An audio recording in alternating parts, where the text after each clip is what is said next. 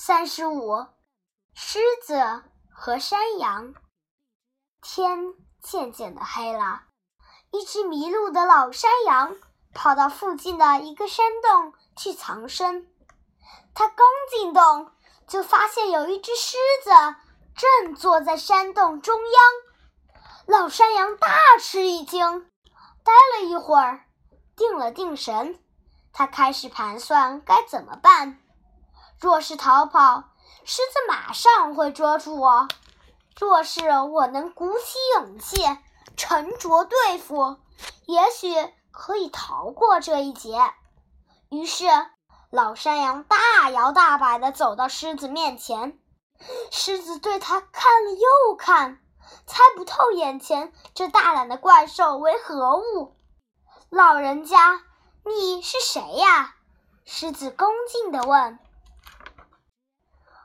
我是山羊女王，老山羊回答说：“我是神的信徒，我曾经向他立誓，要吃一百只老虎、二十五头象和十只狮子。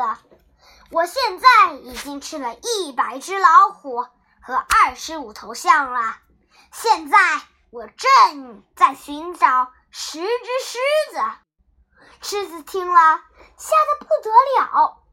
他相信山羊真的是来吃它的，就退缩，要到河边去洗脸，从洞里溜了出去。狮子跑到洞外，碰见了一只柴狗。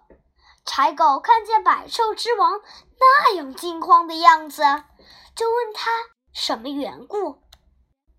狮子慌慌张张地说：“有有一只怪兽，看上去很像山羊，却一点也不像山羊那样胆小。柴狗是很聪明的，它一下子就猜到把狮子吓到这个地步的，不过是一只可怜的老山羊。于是安慰狮子说。”这不过是那只老弱的动物玩弄的一条诡计。柴狗又提议说：“你沉住气，跟我一块儿回到洞里去，把这个冒牌的东西当一顿饭吃了吧。”狮子和柴狗一块儿回山洞。山羊看见狮子回来了。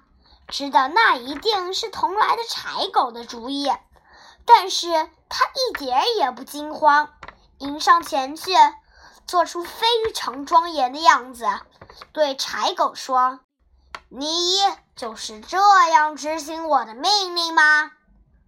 我叫你去引十只狮子，你却带一只来，为了你这个罪过，我就该剥了你的皮。”狮子听见这话，以为是上了柴狗的当，马上狂怒地扑向柴狗。